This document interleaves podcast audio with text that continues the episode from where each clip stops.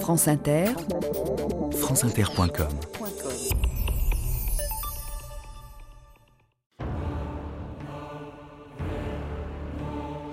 Doit-on mettre sur son buste Louis le Grand ou Louis le Juste? Ces noms qu'il a bien mérités, d'autres les ont déjà portés. Qu'un titre nouveau le décore, qu'il soit Louis le Bien-Aimé. La Gazette, 1744. «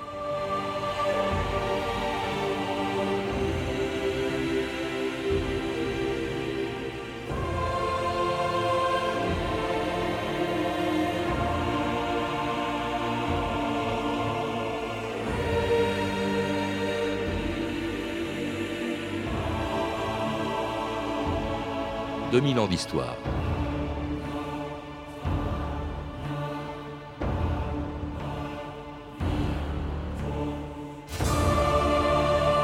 Quand il est mort dans l'indifférence générale le 10 mai 1774, après 59 ans de règne, Louis XV était devenu un des rois les plus impopulaires de l'histoire de France. Accusé d'être un souverain indolent, velléitaire et jouisseur, préférant la compagnie de ses maîtresses à celle de ses ministres et sa vie privée aux affaires de l'État, il n'était plus depuis longtemps celui que ses sujets avaient surnommé Louis le Bien-Aimé.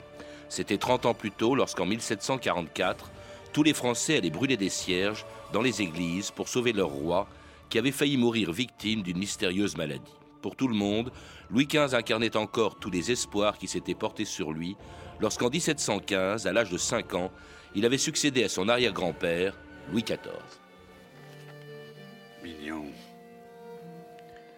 Vous allez être un grand roi. Ne m'imitez pas dans le goût que j'ai eu pour les bâtiments, ni dans celui que j'ai eu pour la guerre. Tâchez de vivre en paix avec vos voisins et de soulager vos peuples, ce que j'ai le regret de ne pas avoir fait. Adieu, mon cher enfant. Le roi est mort Vive le roi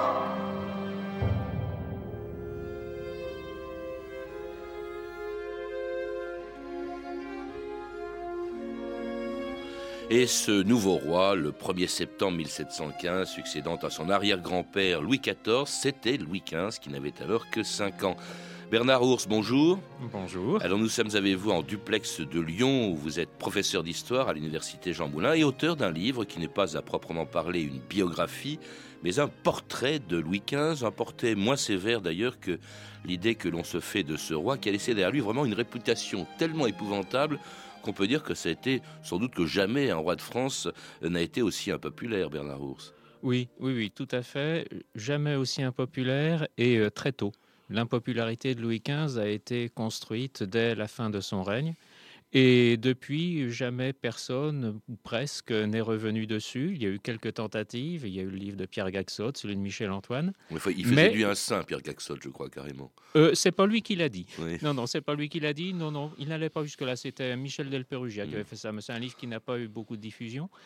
Et euh, cela n'a pas empêché la mauvaise réputation de Louis XV de perdurer. C'est un peu inscrit dans les gènes de la mémoire nationale. Alors, ce qui est étrange, c'est qu'avant d'avoir cette réputation détestable, euh, il, a, il a incarné vraiment l'espoir de tout un peuple. Je disais tout à l'heure, lorsque Louis XIV meurt en 1715, on attend beaucoup de ce très jeune roi. Il a que 5 ans, donc il ne peut pas gouverner. hein, ce sera le régent, euh, Philippe d'Orléans, qui, qui gouvernera. Mais alors, on attend énormément de lui, peut-être par contraste avec cette fin de règne de Louis XIV, qui a été est très éprouvante pour les Français. Oui, la fin du règne a été très dure. La, guerre de succession d'Espagne a été longue. On était également dans une très mauvaise période euh, du point de vue de- des- récoltes et de la météorologie. Euh, donc, euh, les impôts étaient très lourds. Comme les récoltes étaient mauvaises, ils étaient encore plus difficiles à supporter. Donc, les, Français avaient le sentiment véritablement qu'il fallait que les choses s'améliorent. De plus, il y avait de vieilles attentes qui étaient accumulées de la part des élites euh, sociales et politiques pour retrouver un petit peu d'influence. Donc on attendait un tournant. Et ça a d'ailleurs commencé par faire peur, parce que comme le roi n'avait que 5 ans à la mort de Louis XIV, on s'est demandé que va-t-il se passer? On a craint un retour de la fronde. Alors le régent a manœuvré pour éviter un sursaut de l'aristocratie et des élites. Et il est arrivé en 1723 à sa mort à transmettre à Louis XV un État à peu près tel que Louis XIV l'avait laissé. On compte tellement d'ailleurs sur le jeune Louis XV, il, porte tellement, on porte tellement d'espoir sur lui qu'on s'inquiète beaucoup de sa santé.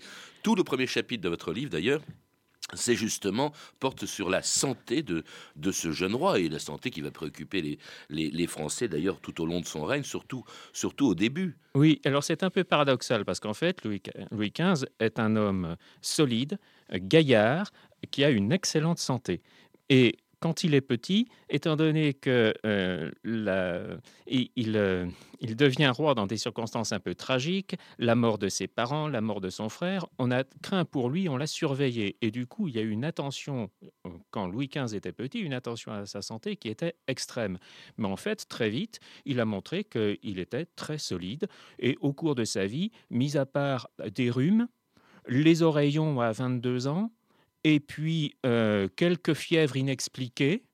En gros, c'est un homme qui a joui d'une excellente santé et c'est un peu exceptionnel dans son siècle. On a tellement peur pour sa santé d'ailleurs qu'on précipite un peu son mariage. Il était prévu au départ qu'il épouse la très jeune, elle avait 3 ans, donc il n'était pas question qu'elle ait des enfants avec lui, euh, l'infante d'Espagne. Puis on, précipite un peu les choses et on lui fait épouser la fille d'un roi déchu de Pologne, Marie Lesinska, pour qu'il ait des enfants. C'était essentiellement pour cette raison. C'était uniquement pour cette raison. Il y avait urgence. Il y avait absolument urgence car sinon euh, à qui allait revenir la couronne si le jeune Louis XV venait à mourir, ce qui, après tout, même s'il était un garçon en bonne santé, n'était pas absolument impossible.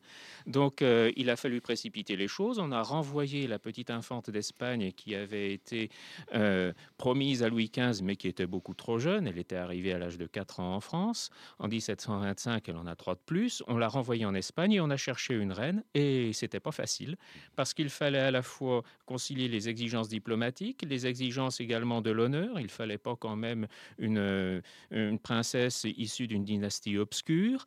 Il fallait une princesse catholique. Il fallait être sûr que cette reine ne serait pas le jouet d'une puissance extérieure. Et finalement, après avoir dressé une liste de plus d'une centaine de noms, on a fini par tomber sur Marie Lesinska, dont le père et la mère avaient réfugié, étaient réfugiés en Alsace. Et qui fera dix enfants donc à, Louis XV, qui ne gouverne pas encore. C'est son oncle, on l'a dit, le régent euh, Philippe Philippe d'Orléans qui gouverne, puis ensuite le duc de Bourbon, avant que Louis XV s'en sépare pour annoncer en 1726 qu'il assumera désormais le pouvoir sans Premier ministre. Le roi Il est temps que je prenne moi-même le gouvernement de mon État et que je me donne tout entier à l'amour que je dois à mes peuples. Aussi, ai-je jugé nécessaire de supprimer et d'éteindre les fonctions de Premier ministre. Je veux suivre en tout l'exemple de Feu le Roi, mon bisaïeul. Sous votre gouvernement, sire, le climat de paix qui règne désormais en Europe mènera notre belle France sur la voie de l'essor. N'oubliez-vous rien dont j'aurais lieu de m'alarmer? Le grand roi Louis XIV avait su maintenir la paix intérieure au prix de la rigueur et de la fermeté. En rendant au Parlement le droit d'adresser des remontrances au roi au lieu de simplement enregistrer les lois, Monsieur le Régent leur a permis de s'opposer malheureusement à toute loi nouvelle que Votre Majesté jugerait bonne pour notre France. Quant aux affaires religieuses, elles sont le seul poison que vous ayez à craindre, sire, car il pourrait être mortel.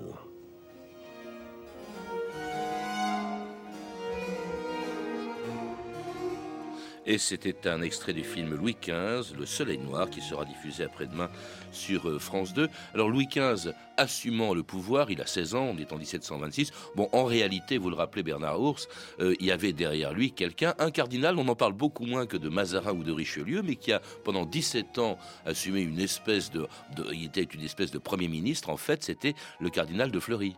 Oui, tout à fait quand en 1726 Louis XV déclare qu'il n'aura pas de principal ministre, il déclare également qu'il va prendre les conseils, continuer à prendre les conseils de monseigneur de Fréjus, pour lequel il va obtenir euh, quelques mois après le chapeau de cardinal, et qui a été son précepteur, donc qui a assuré l'éducation du jeune Louis XV et qui, il faut bien reconnaître, du point de vue affectif, a été pour Louis XV un père de substitution.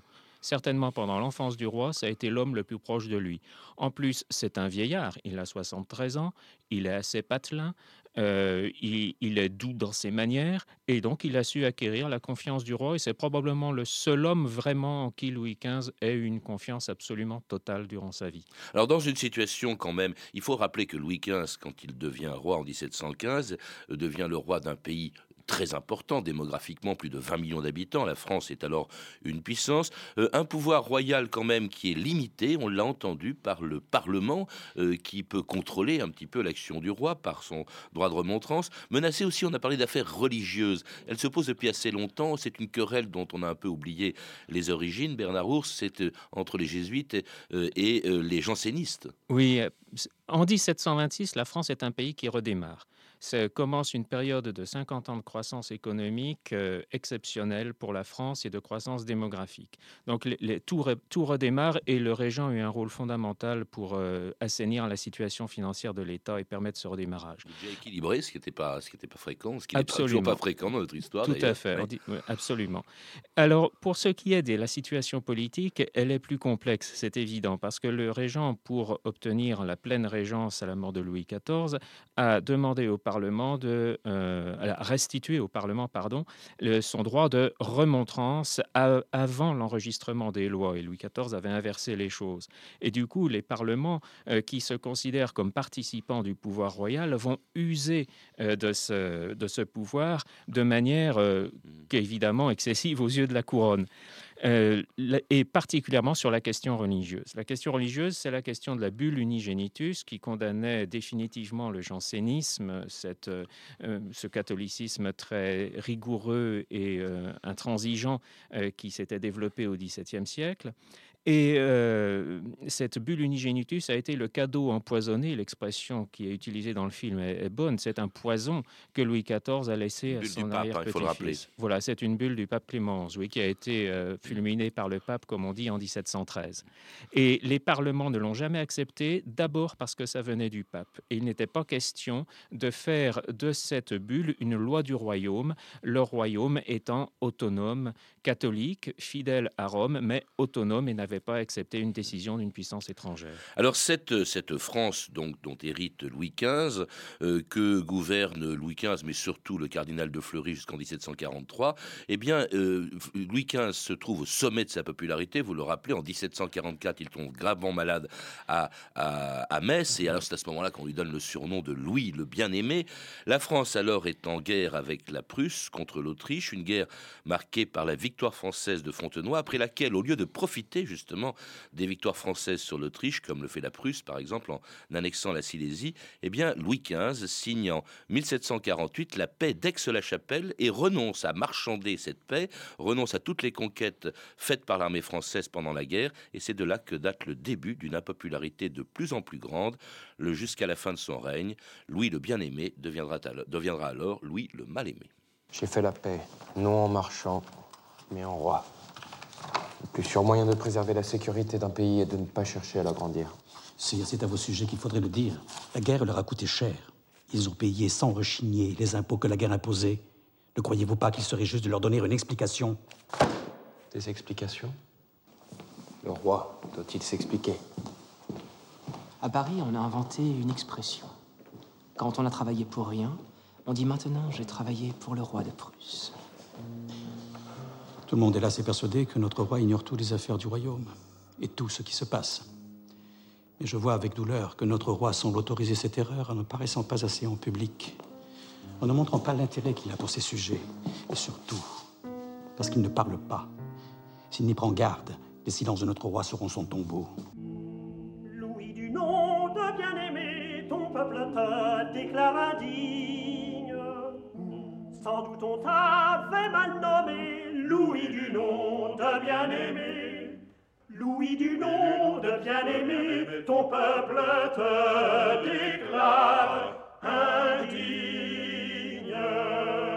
Et c'est une chanson de la fin du règne de Louis XV qui, à partir de cette paix d'Aix-la-Chapelle en 1748, euh, est accusé de tas de choses. Vous le rappelez, Bernard c'est à ce moment-là que commence cette impopularité. Vous citez un certain nombre de pamphlets, toutes les accusations formulées contre Louis XV, prince fornicateur, adultère, incestueux, sacrilège, voleur public, ivrogne, fainéant, idiot, excommunié, euh, n'ayant point fait ses pactes depuis près de 28 ans et digne de toute la colère de Dieu. C'est terrible, après avoir été adoré, euh, après qu'il ait suscité tant d'espoir, de devenir brusquement un prince détesté.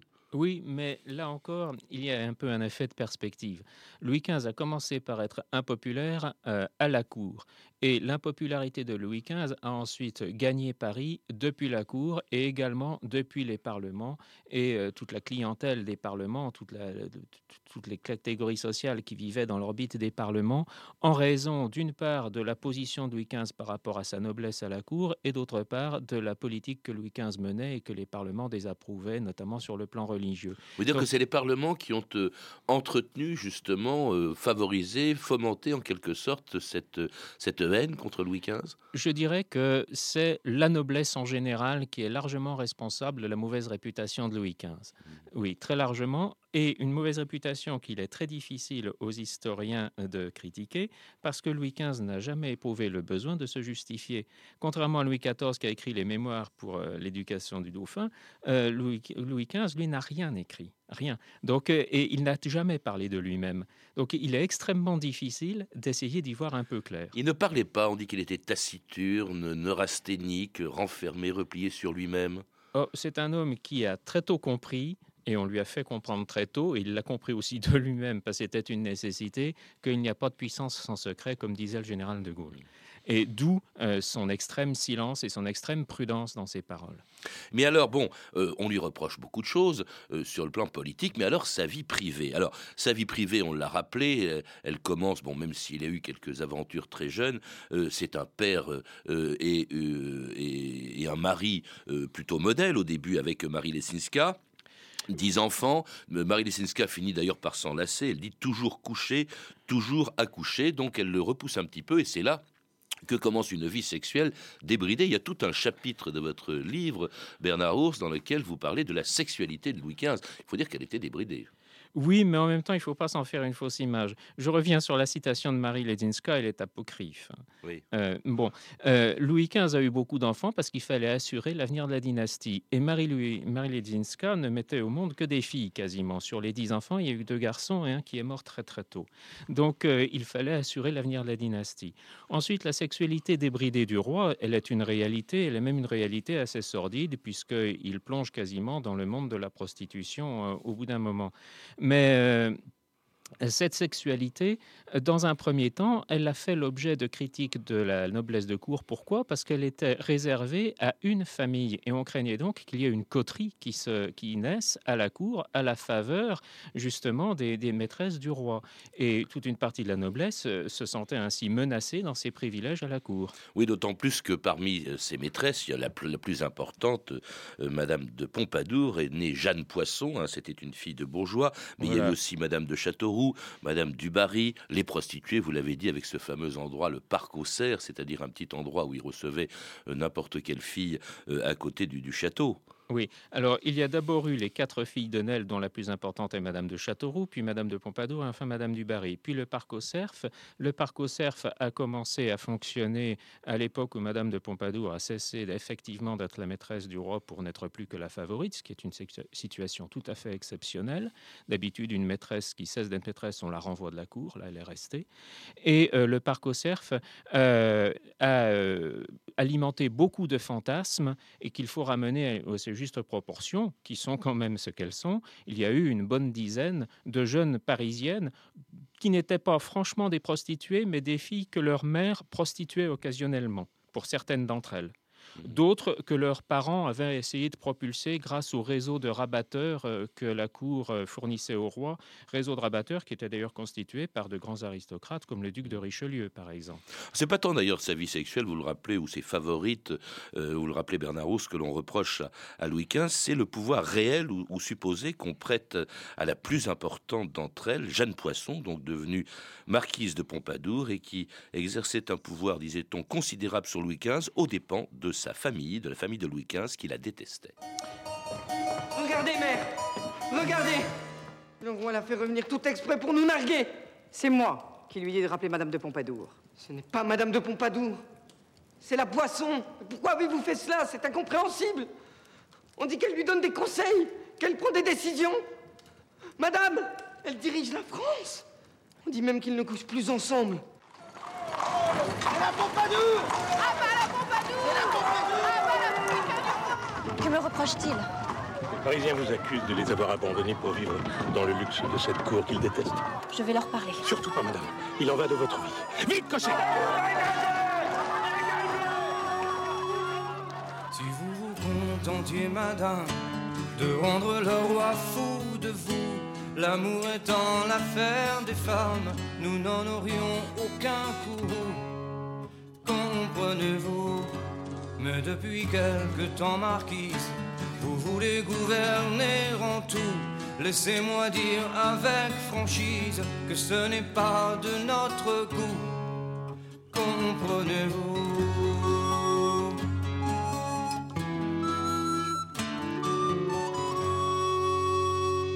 Que vous nommiez deux éminences et des abbés tout votre sou, que vous régentiez les finances, après tout le soldat s'en fout. Comprenez-vous?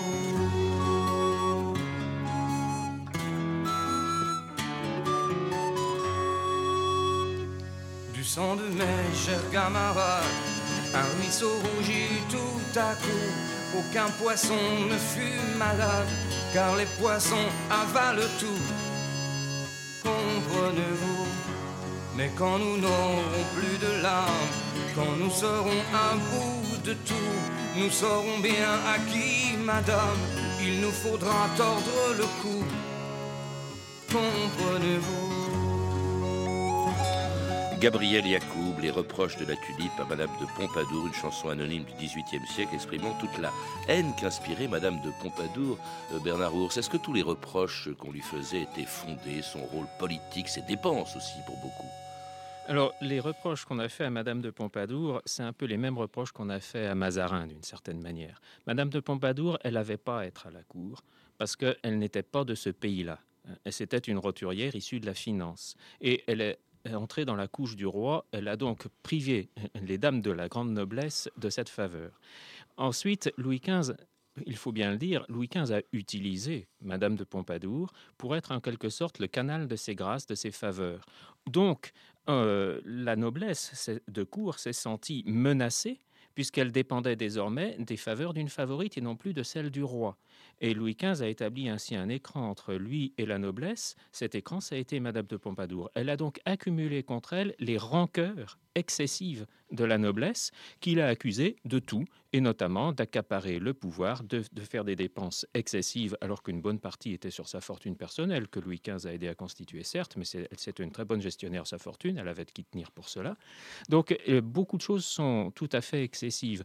On ne peut pas dire que Madame de Pompadour a véritablement choisi des ministres, sauf quelques-uns qui étaient finalement tout à fait secondaires et qui n'ont pas joué grand rôle, comme Berryer au début des années 1760.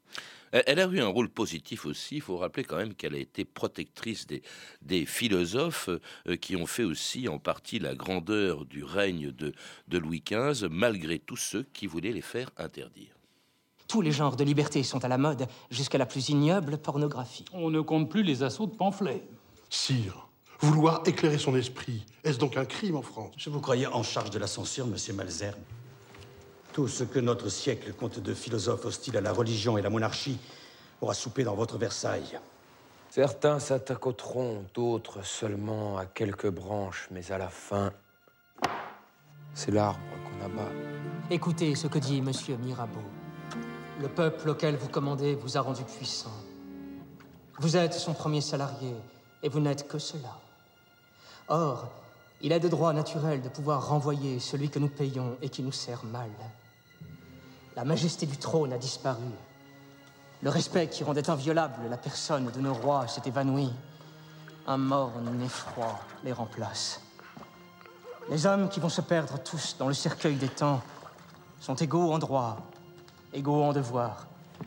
Ils réclament au même titre la liberté de penser et d'agir. Les hommes se souviendront que l'on dit Monsieur un tel, mon maître un tel, mon Seigneur, Votre Altesse, Votre Majesté même.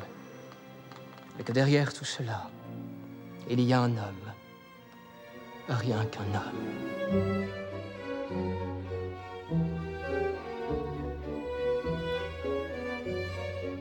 Il y a tout dans ce texte de, de Mirabeau qu'on retrouve dans le film de Thierry Binisti, le Louis XV, Le Soleil Noir de, de France 2. Le, paradoxe de Louis XV, quand même, Bernard Rours, c'est que il fut à la fois euh, un des rois les plus détestés de son temps et quand même aussi celui des Lumières. C'est sous son règne qu'ont vécu et écrit euh, Diderot, Rousseau, Montesquieu.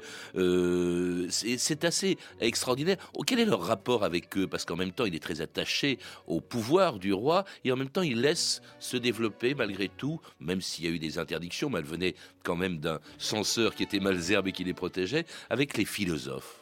Euh, Louis XV n'aimait pas les philosophes. Louis XV n'aimait pas les philosophes parce qu'il avait bien conscience que euh, les philosophes euh, dont la philosophie politique reposait sur l'idée du contrat initial sapaient les bases de la monarchie absolue et d'une certaine manière, il l'a rappelé dans sa déclaration au Parlement en mars 1766, qui est la dernière proclamation de la théorie de l'absolutisme de droit divin par un roi de France avant la Révolution.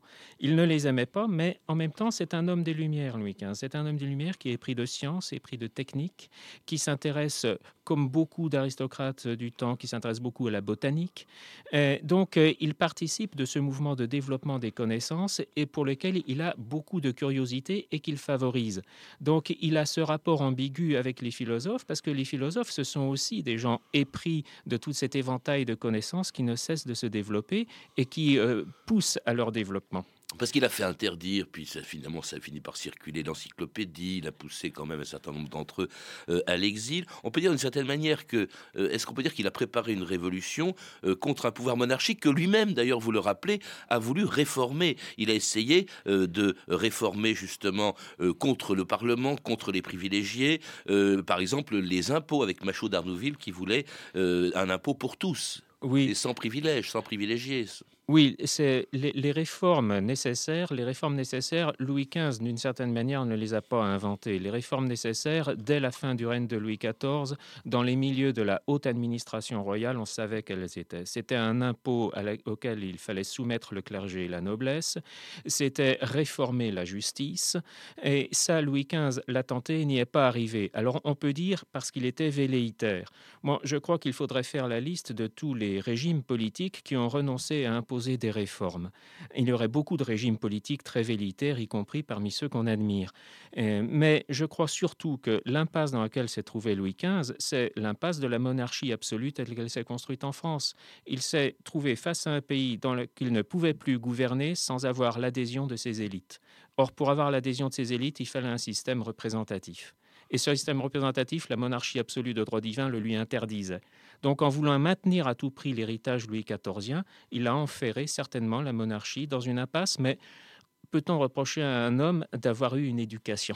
Oui. Voilà. Et vous dites qu'il est un peu le continuateur, au fond, qu'il a parachevé l'œuvre absolutiste, au fond, de, de, de Louis XIV, d'une certaine manière, et que c'est ça qui a, qui a, encouragé, au fond, peut-être la révolution qu'il n'a pas vu venir. Et en même temps, c'est sous son règne qu'elle est venue. Il est mort 15 ans avant la révolution. Oui, et on, on la prédisait. On la prédisait dès les années 1750. On voit déjà euh, des gens annoncer qu'une euh, grande révolution se produira.